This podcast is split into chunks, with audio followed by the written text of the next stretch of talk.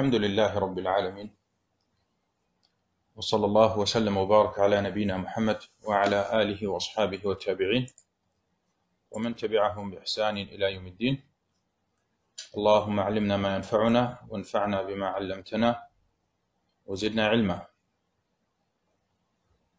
حياكم الله und herzlich willkommen zur 38. Sitzung der Lesung und Erläuterung des Buches Bulugh al-Maram min Adillati al-Ahkam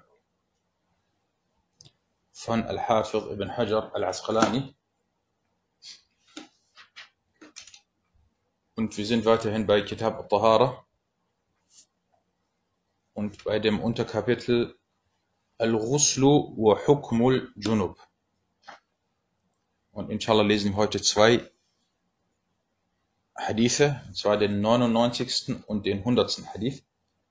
Und hierbei geht es um zwei verschiedene und äh, wichtige, sehr wichtige Themen. Na, wir lesen erstmal auf Deutsch, auf Arabisch und dann auf Deutsch. Und dann gibt es inshallah die Erläuterung. Na, اقرأ. بسم الله الرحمن الرحيم الحمد لله رب العالمين وصلى الله وسلم وبارك على نبينا محمد وعلى آله وصحبه أجمعين. أما بعد فبأسانيدكم إلى الحافظ ابن حجر رحمه الله تعالى أنه قال وعن سمرة رضي الله عنه قال قال رسول الله صلى الله عليه وسلم من توضأ يوم الجمعة فبها ونعمت ومن اغتسل فالغسل أفضل رواه الخمسة خمسة وحسنه الترمذي نعم أحسنت Samura, 99. Hadith, Samura ibn Jundub, möge Allah mit ihm zufrieden sein, berichtete, dass der Gesandte Allahs, Allahs Segen und Frieden auf ihm sagte, wer am Freitag die Gebetswaschung vollzieht, dann hat man seine Pflicht dadurch erfüllt und es ist gut. Und wer sich wäscht, also die Ganzkörperwaschung, wer sich wäscht, so ist die rituelle Ganzkörperwaschung besser. Überliefert von den fünf und At-Tirmidhi stufte ihn als gut ein.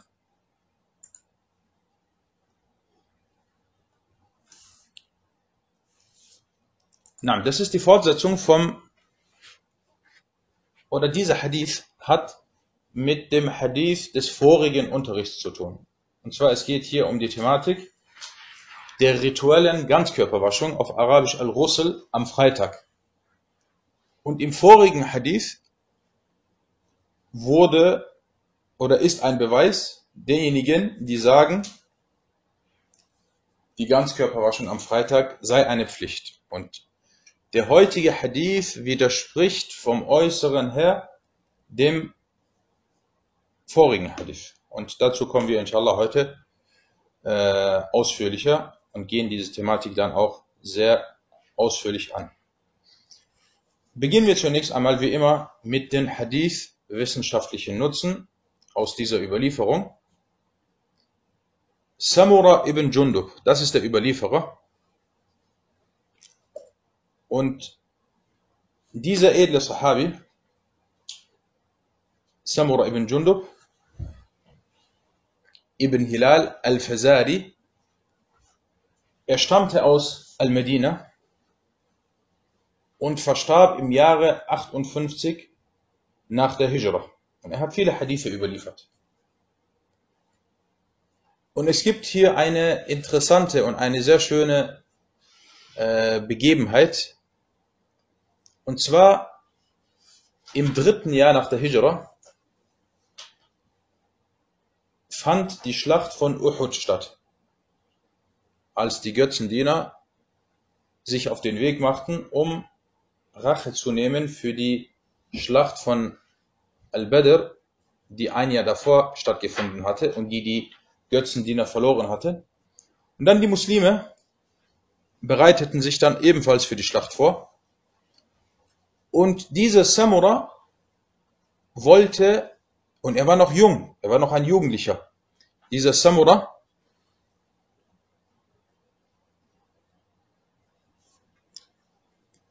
Nein.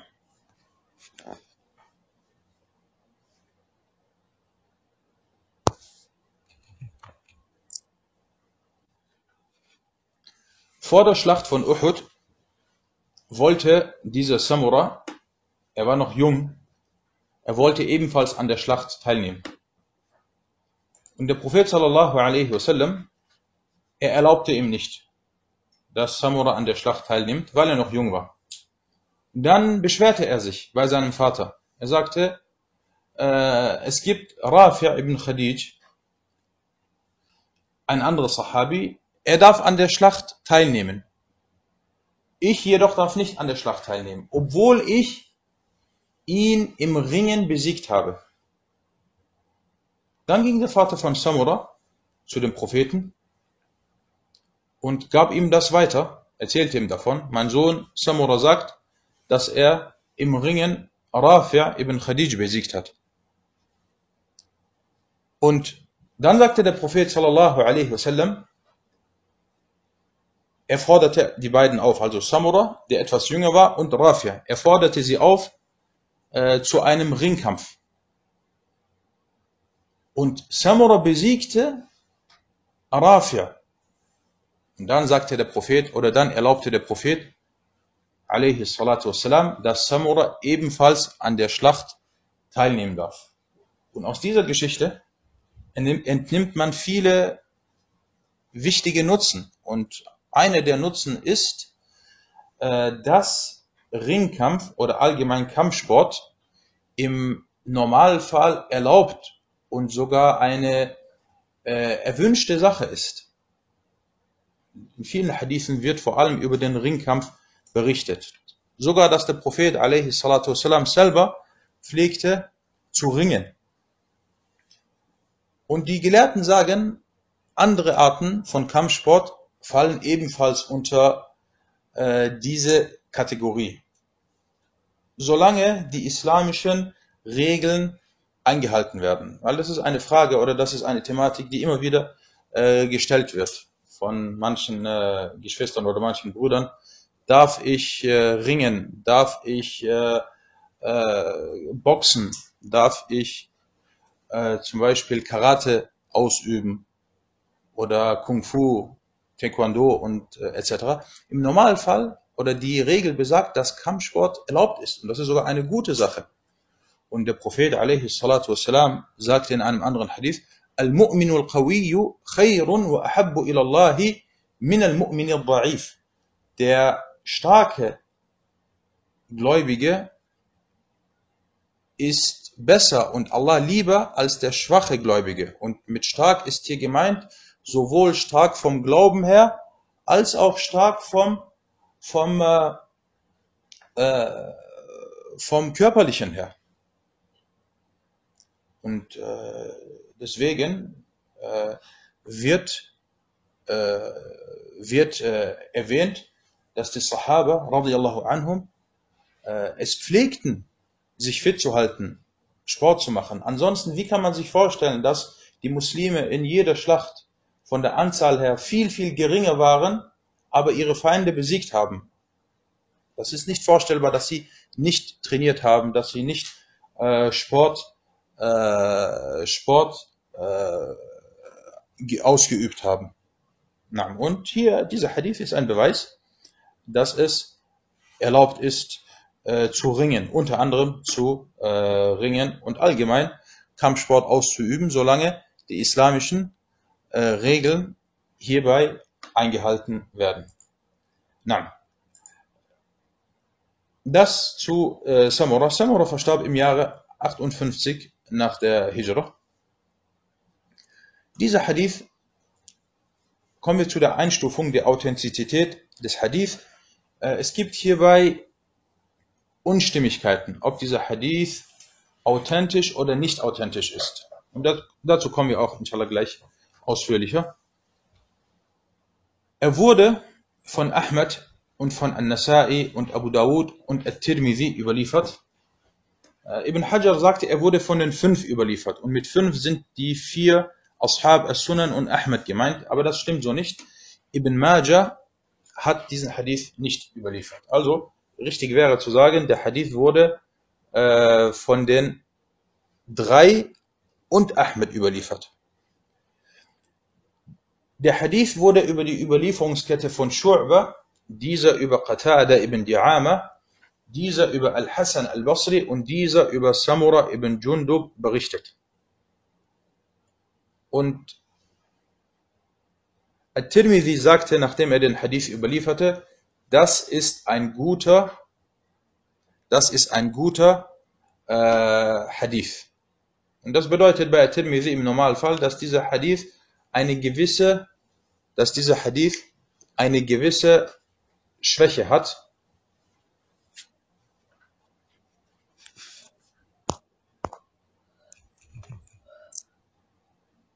Und wenn Tirmidhi sagt, هذا Hadith Hassan, dann hat dieser Hadith entweder eine gewisse Schwäche oder At-Tirmidhi äh, will sich zurückhalten, weil es hinsichtlich der Überlieferungskette zu Unstimmigkeiten kam. Und wenn es zu Unstimmigkeiten kommt, dann äh, ist At-Tirmidhi sehr, sehr vorsichtig. Er ist dann sehr vorsichtig und er sagt dann nicht Sahih, sondern äh, Hassan.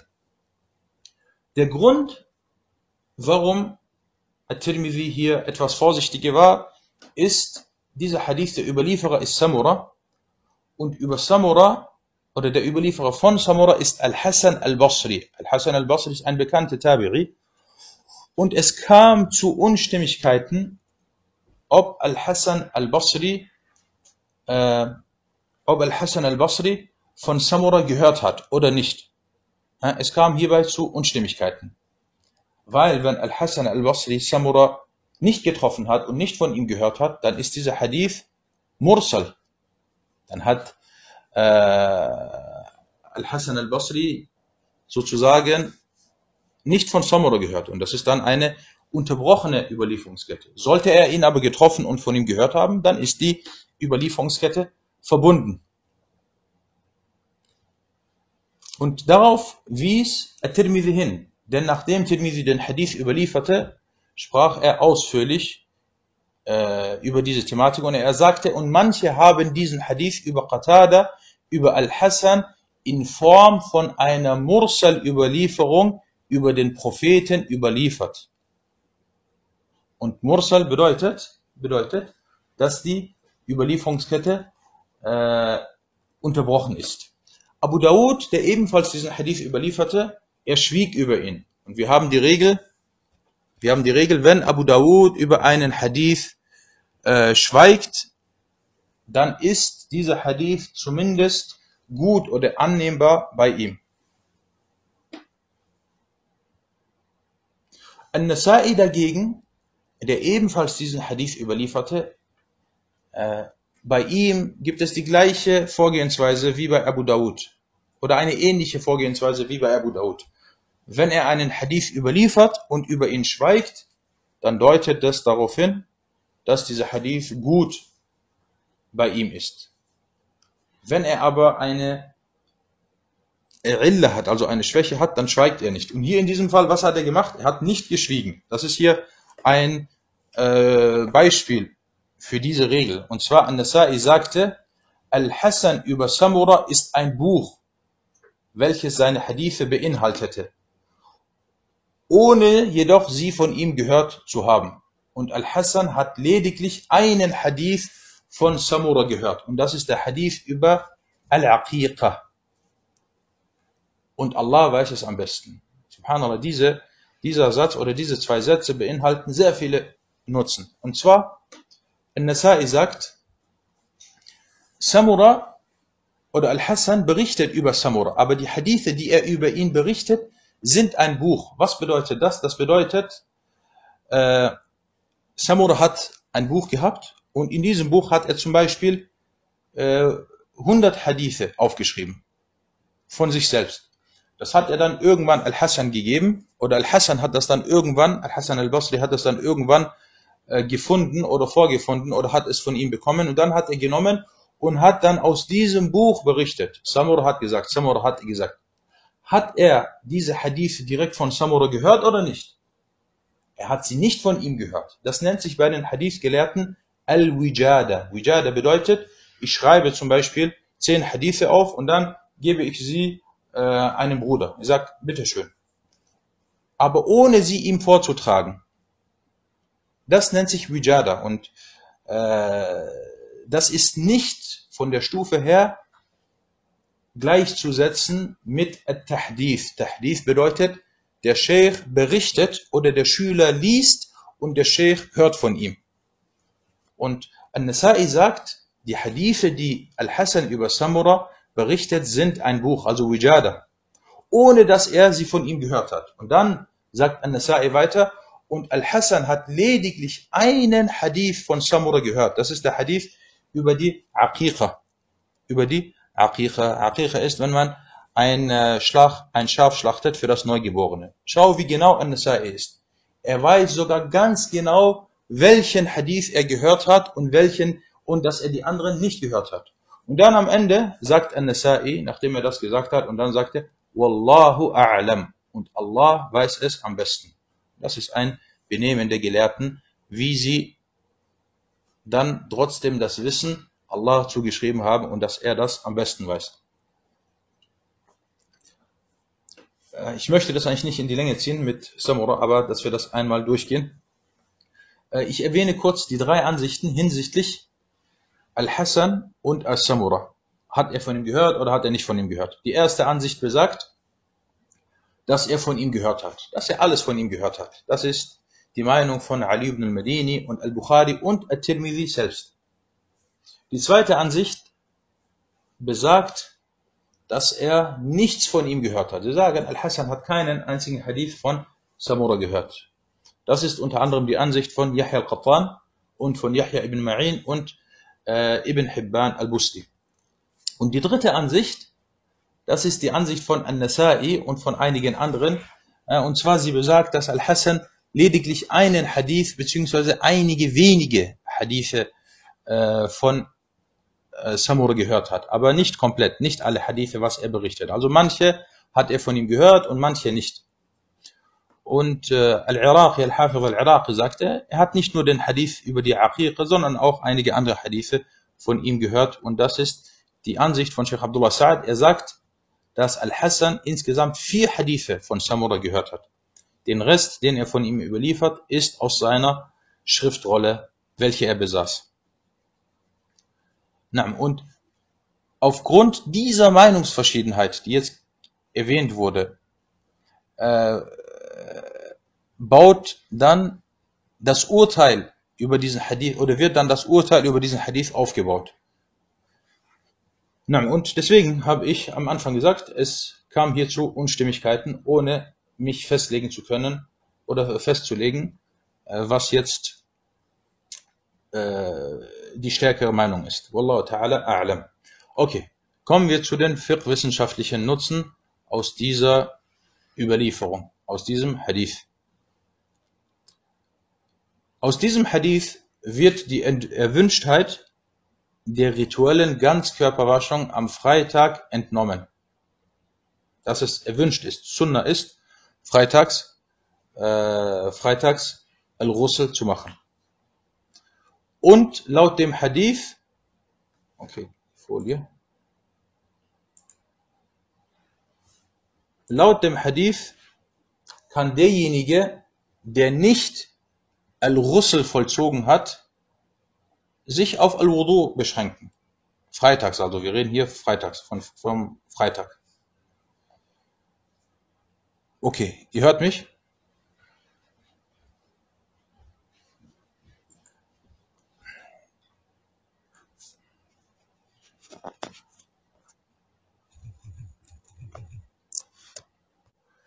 Nein, äh, Barakallahu.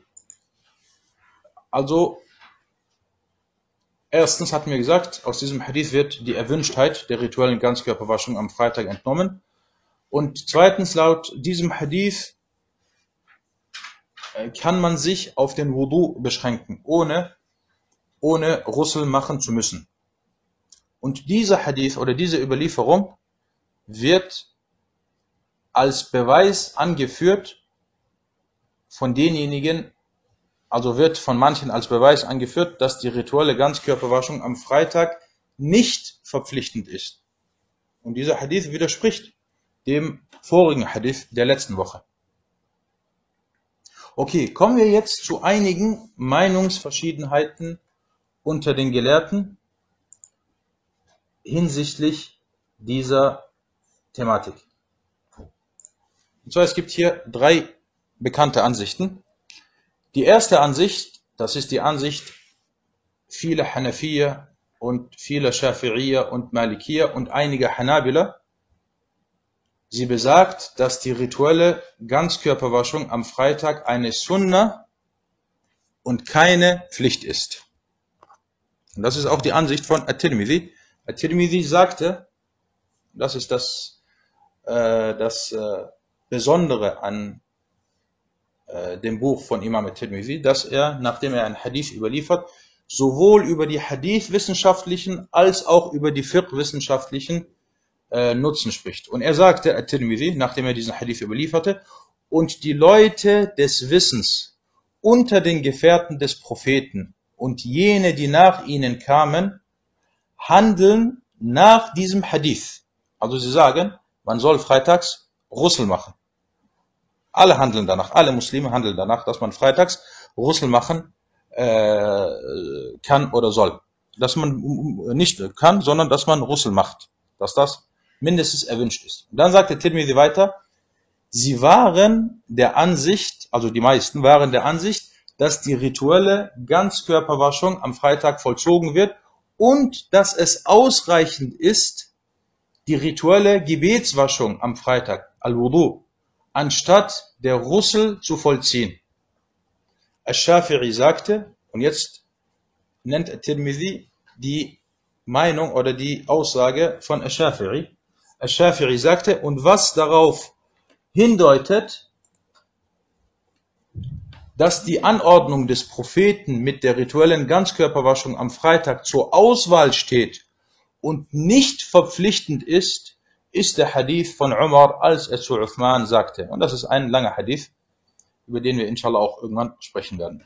Fakt ist, Tirmidhi erwähnte hier, dass die meisten Gelehrten der Ansicht sind, dass Al-Ghusl am Freitag keine Pflicht, sondern Sunna ist. Das ist die erste Ansicht.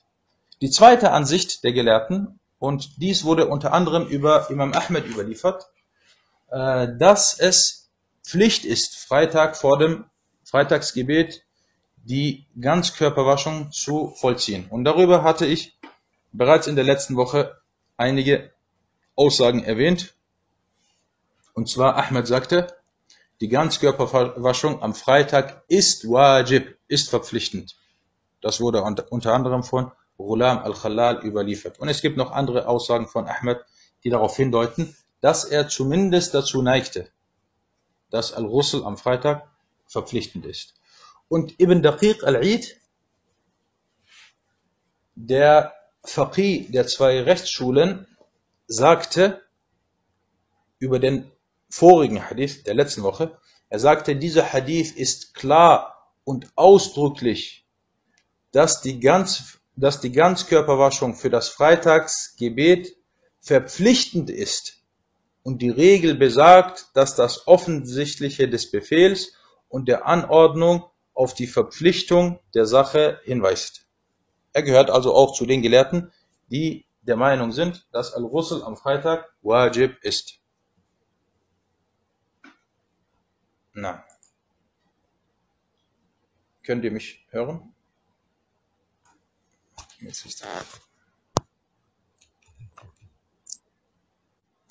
Gut. Wir waren bei der Ansicht von Ibn Daqiq, dass er auch dazu neigte, dass er auch Gut.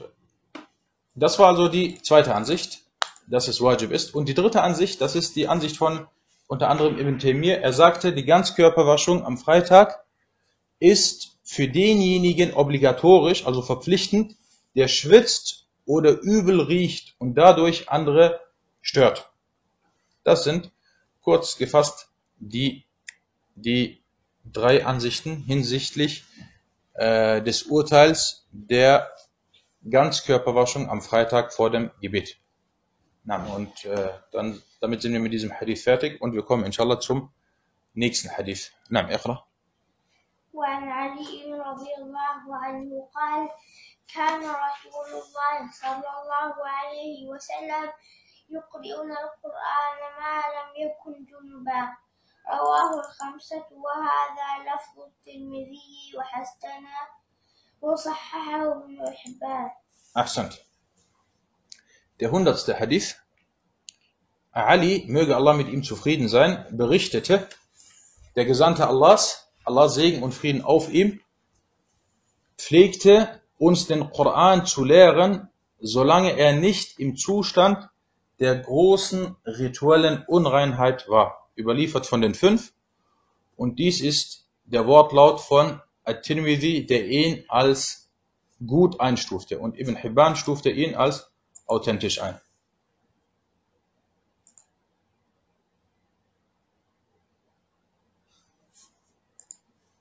Kommen wir zu den Hadith-wissenschaftlichen Nutzen aus dieser Überlieferung. Der Überlieferer ist Ali, über den hatten wir bereits im 31. Hadith gesprochen. Und die Überlieferungskette von diesem Hadith ist gut. Also dieser Hadith ist äh, inshallah Hassan. Und er wurde unter anderem von Ahmad, An-Nasa'i, Abu Dawud, At-Tirmidhi und Ibn Majah überliefert. Wenn wir das hören, was machen wir immer? Wir, wenn wir hören, ein Hadith wurde von At-Tirmidhi überliefert und dann auch von An-Nasa'i und Abu Dawud, dann schauen wir sofort, wie haben sie geurteilt. Na, der Hadith wurde über die Überlieferungskette von Amr ibn Murra al-Muradi, dieser über Abdullah ibn Salimah und dieser über Ali überliefert. At-Tirmidhi sagte, nachdem er diesen Hadith überlieferte, هذا حديث حسن صحيح. Das ist, das ist ein guter und authentischer Hadith. Das ist ein guter und authentischer Hadith. Abu Dawud und An-Nasa'i schwiegen über den Hadith, was darauf hindeutet, dass der Hadith bei ihnen als gut oder annehmbar eingestuft wurde. Und jetzt kommt eine wichtige Sache. Al-Shafi'i sagte, und ich mag es, dass derjenige, der sich im Zustand der großen rituellen Unreinheit, also im Janaba-Zustand, derjenige, der sich im Janaba-Zustand befindet und Al-Ha'ir, also die Menstruierende, vorsichtshalber den Koran lassen und nicht berühren und nicht lesen. Und es wurde hierbei etwas überliefert, auch wenn die Leute des Hadith dies nicht bestätigten und nicht als authentisch einstuften. Das wurde unter anderem in Ma'rifat al-Sunan wal-Athar überliefert. Also, Al-Shafi'i ist der Ansicht, dass dieser Hadith nicht authentisch ist oder dass die Hadithe nicht authentisch sind, in denen es heißt, dass derjenige, der sich im Janaba-Zustand befindet oder Al-Ha'ir, die Frau, die ihre Monatsregel hat, dass sie den Koran nicht lesen sollen. Dass sie den Koran nicht lesen sollen.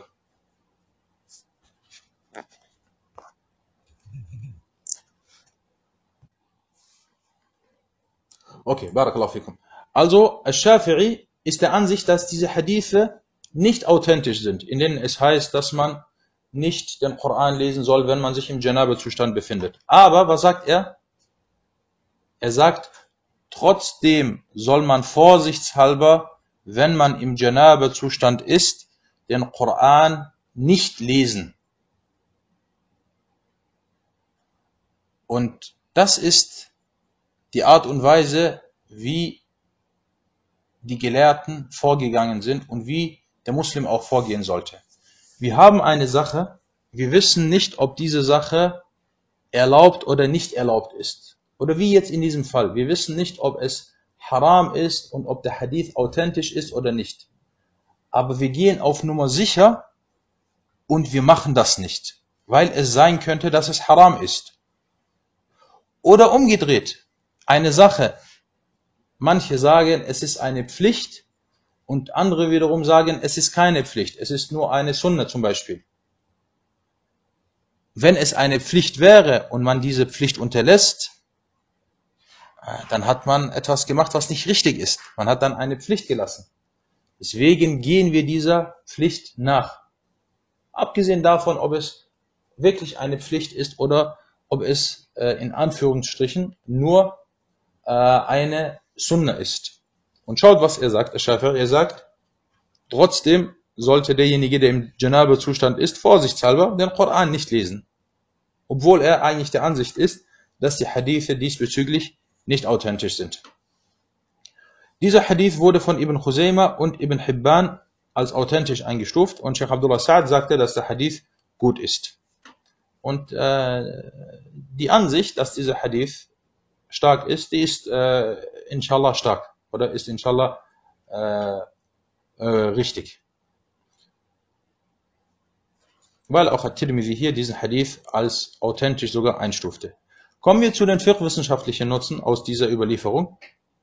Dieser Hadith ist ein Beweis, dass es verboten ist, den Koran im Zustand der großen rituellen Unreinheit zu lesen, also im Janaba-Zustand den Koran zu lesen. Auch wenn der Beweis für das Verbot hier nicht direkt ist. Und das ist die Ansicht der Mehrheit der Gelehrten. Aus dieser, zweitens, aus dieser Überlieferung wird entnommen, dass der Koran stets verherrlicht und respektiert werden muss. Drittens, wer sich im Zustand der kleinen rituellen Unreinheit befindet, also er hat nur kein Wudu, er darf den Koran lesen. Wenn du keinen Wudu hast, darfst du den Koran lesen. Manche Gelehrten nehmen die Rezitation einiger, einiger weniger Verse aus. Sie sagen, das ist eine Ausnahme, wenn man nur einen Vers oder zwei Verse lesen will, wenn man Junub ist. Das ist unter anderem die Ansicht mancher Malikier. Imam Ahmed sagte, dem Junub wird erlaubt und erleichtert, dass er zum Beispiel einen einzelnen Vers liest. Fünftens, manche Gelehrten vertraten die Ansicht, dass es für den Junub erlaubt ist, den Koran zu lesen. Das ist jetzt die andere Ansicht. Das ist jetzt die andere Ansicht. Na. Und das wird unter anderem über Ibn Abbas berichtet und das scheint auch die Ansicht von Imam al-Bukhari zu sein. Sechstens, At-Tirmidhi, der diesen Hadith überliefert hat, hat natürlich über den Hadith, wie er das meistens tut, gesprochen. So sagte er, rahimahullah. Und diese Ansicht vertraten mehrere Leute des Wissens unter den Gefährten des Propheten, sallallahu alaihi wasallam, und den Tabi'un. Sie sagten, der Mann kann den Koran lesen, wenn er keine rituelle Gebetswaschung hat. Also er hat kein Wudu, er kann den Koran lesen. Jedoch liest er nur dann im Mushaf, wenn er rein und nicht Junub ist. Und das ist die Ansicht von Sufyan al-Thawri, al-Shafi'i, Ahmed und Ishaq. Na, und äh, damit sind wir mit diesem Hadith fertig. Und äh, wir entnehmen aus diesem Hadith, dass wenn man im Janaba-Zustand ist oder äh, im Zustand der großen rituellen Unreinheit ist, dann darf man den Koran nicht lesen, es sei denn, dass man vielleicht einen Vers liest, das ist die Ansicht mancher Gelehrten. هذا والله تعالى أعلم وصلى الله على محمد